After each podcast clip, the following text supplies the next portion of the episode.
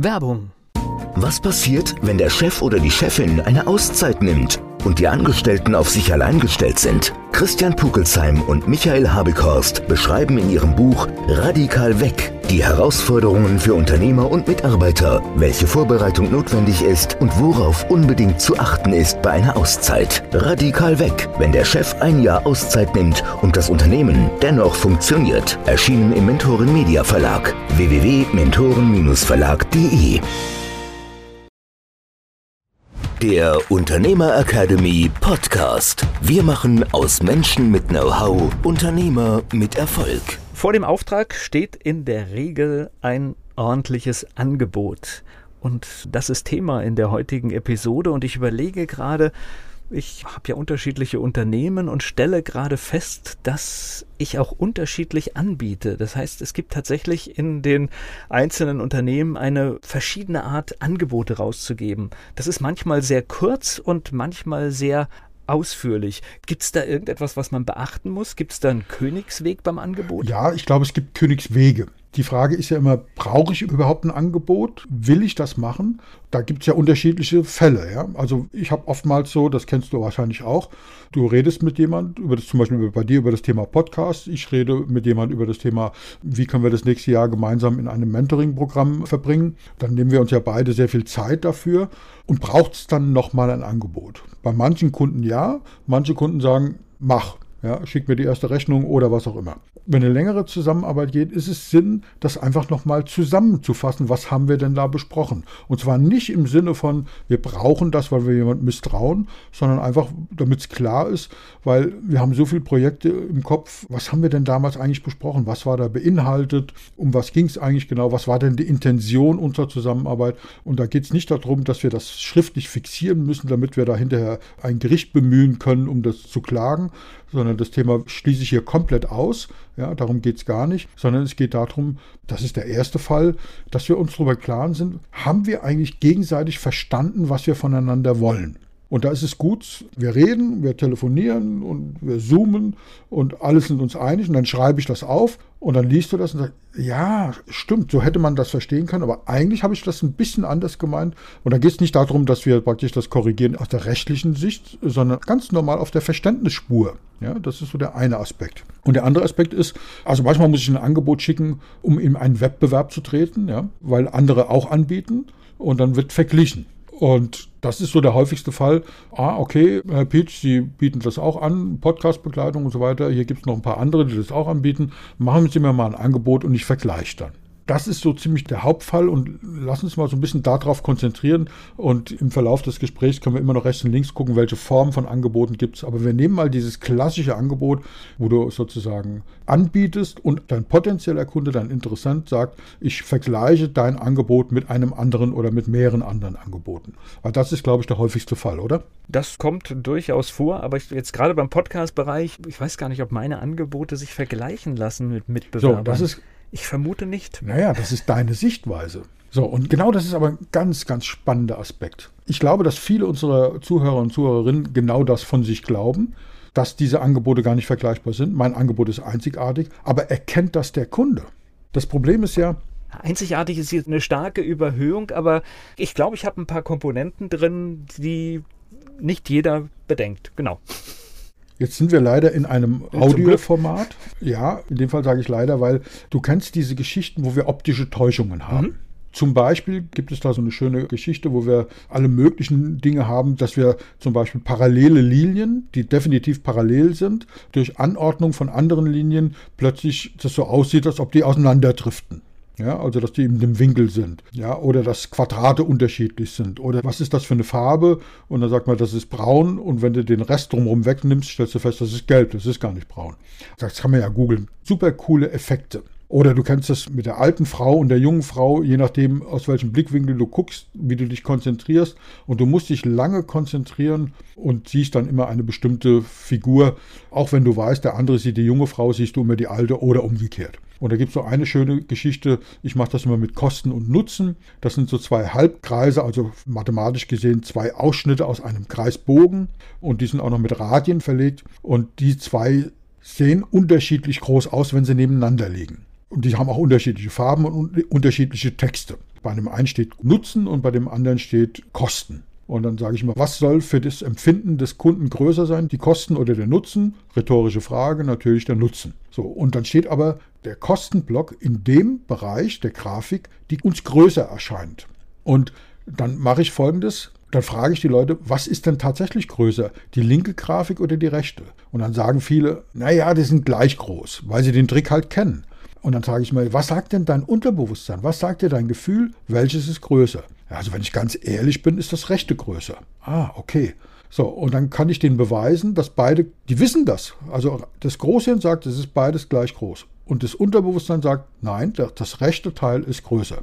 Und dann kann ich denen mathematisch beweisen, dass beide gleich groß sind. Ich kann denen das jeden Morgen über ein Jahr lang, jeden Morgen eine einstündige Session machen, wo ich denen mathematisch beweise, die das ausschneiden lasse, übereinanderlegen lasse. Also es muss trainiert werden, dass die beiden gleich groß sind. Und nach zehn Jahren Training schaue ich mir die Grafik an und, und dein Unterbewusstsein sagt, das rechte ist größer.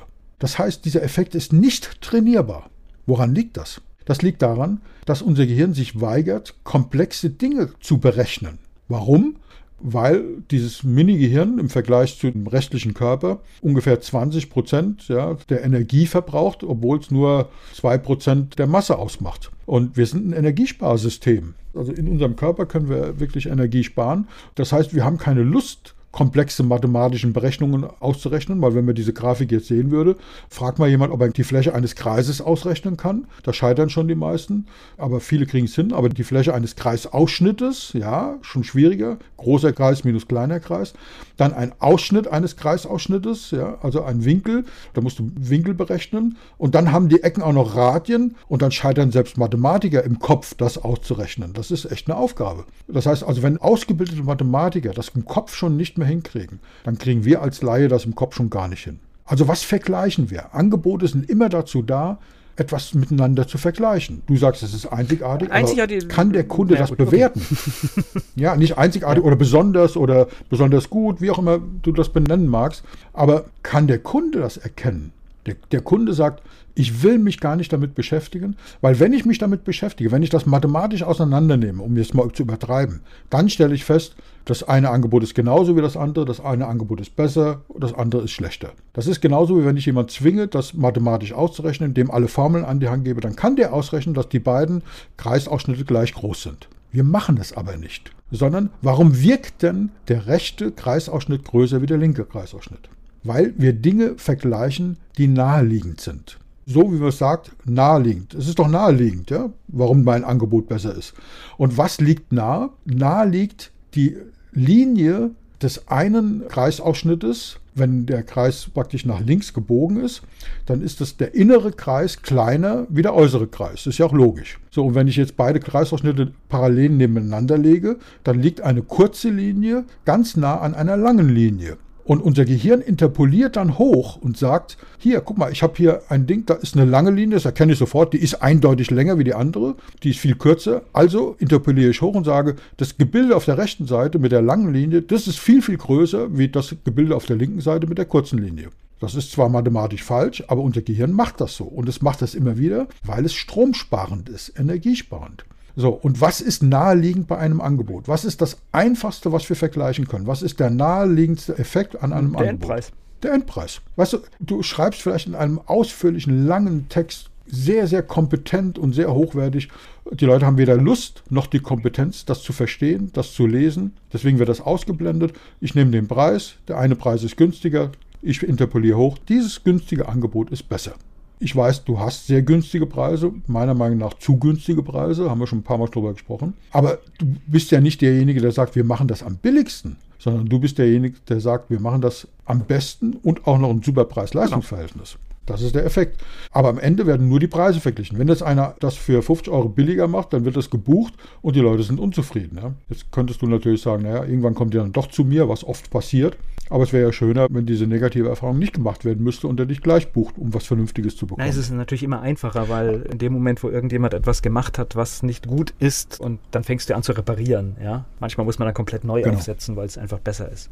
Also wie kommst du aus der Nummer raus? Dass nur das Naheliegende verglichen wird, nämlich den Preis.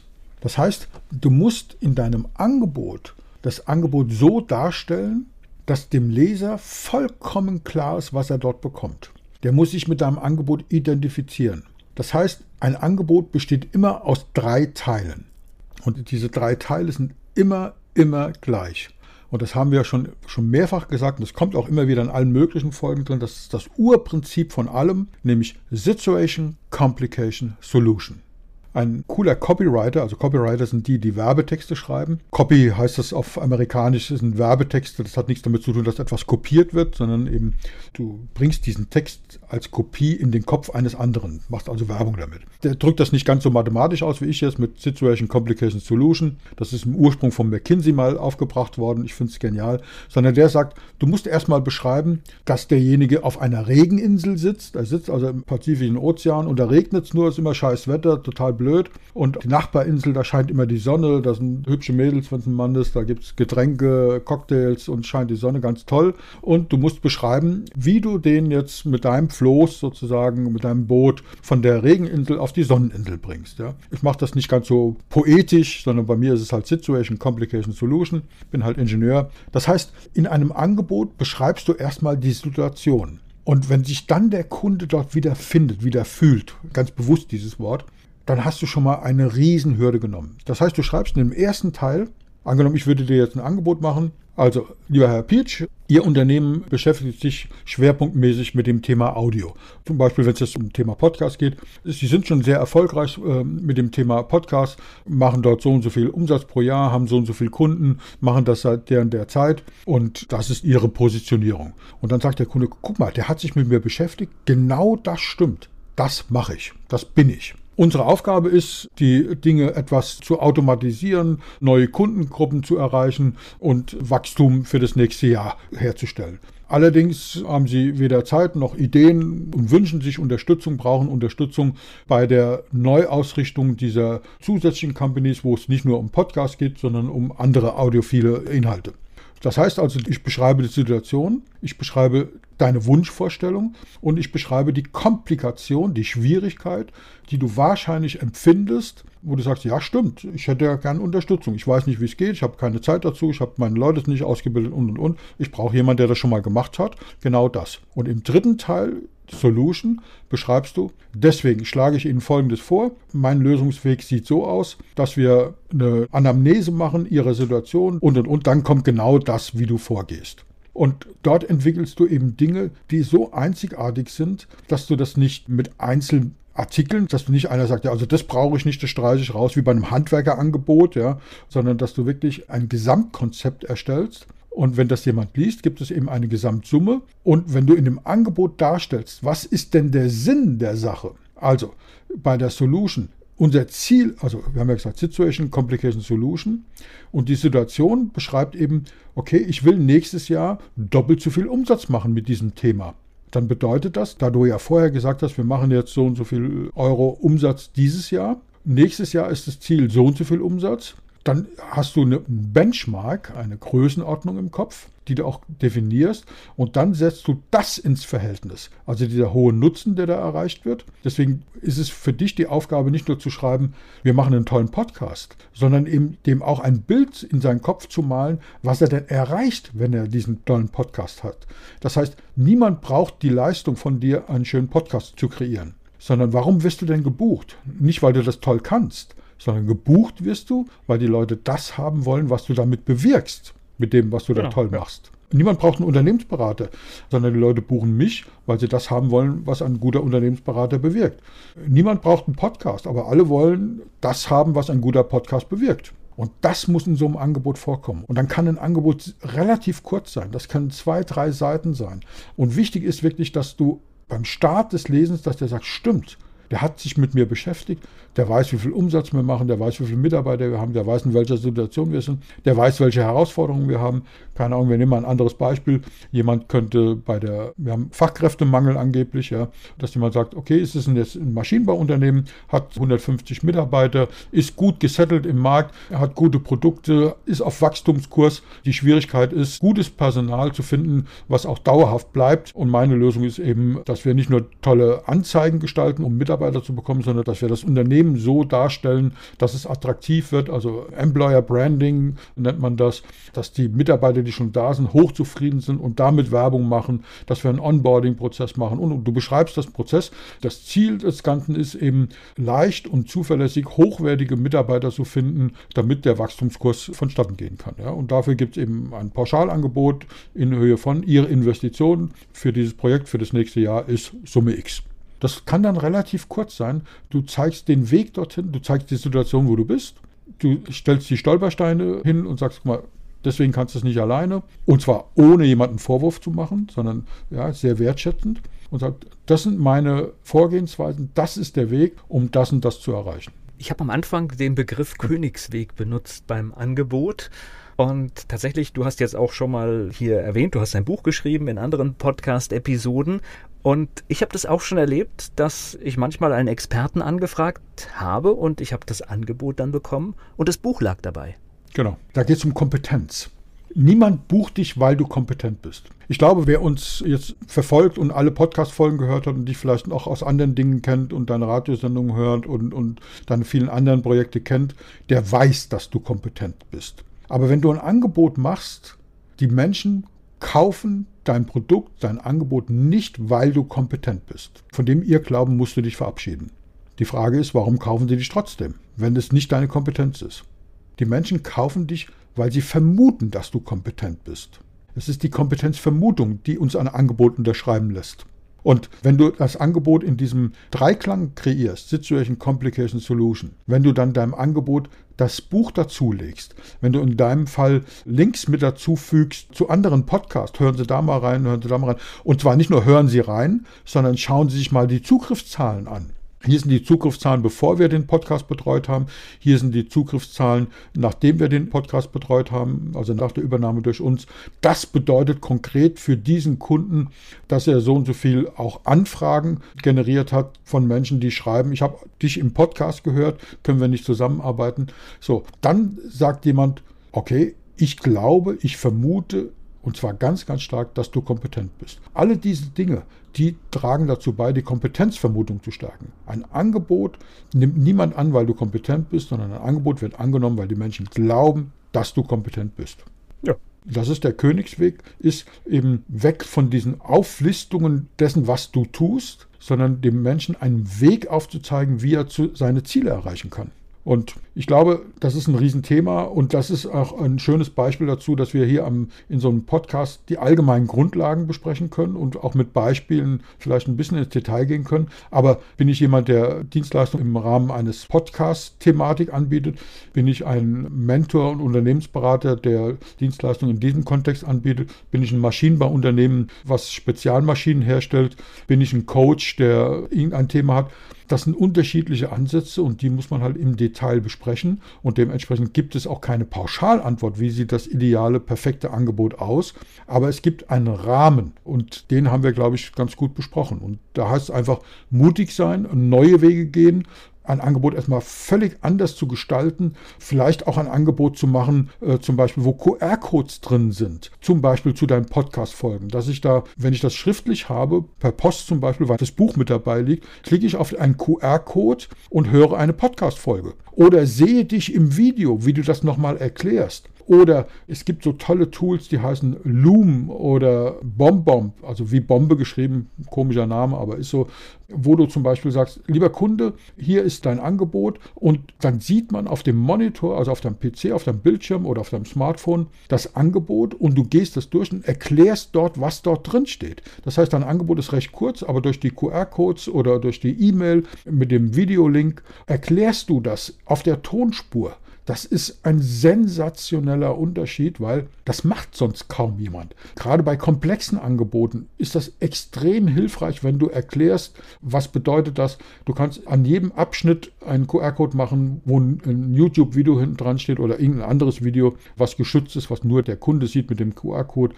Du kannst das in die E-Mail reinmachen. Das ist das, was ich meine. Das Angebot anders zu gestalten. So zu gestalten, wenn du weißt, dass niemand ein komplexes Angebot lesen will, und zwar im Unterschied Unterbewusstsein nicht, weil das einfach komplex ist. Das verbraucht Energie und das will unser Gehirn nicht. Also musst du es dem Leser und dem Entscheider so einfach und so gut wie möglich aufbereiten. Und das sind solche innovativen Ideen, die ja heute leicht umsetzbar sind. Du musst ja keine Software dafür entwickeln. Die Lösung gibt es ja. Wie gesagt, Loom zum Beispiel, BombBomb zum Beispiel.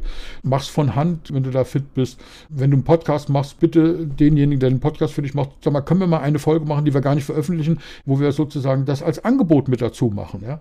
Tolle, tolle Möglichkeiten. Das wären zum Beispiel für dich wieder ein neues Geschäftsmodell, ja, dass man sagt, ja, macht ihr viele Angebote? Habt ihr euch schon mal überlegt, eure Angebote zu vertonen? Und so entstehen Ideen und das ist das, was ich meine. Und das sind dann wirklich perfekte Angebote. Und das ist der Königsweg. Andere Wege gehen, den Menschen es leicht machen und mutig sein. Der Unternehmer Academy Podcast. Wir machen aus Menschen mit Know-how Unternehmer mit Erfolg. Werbung.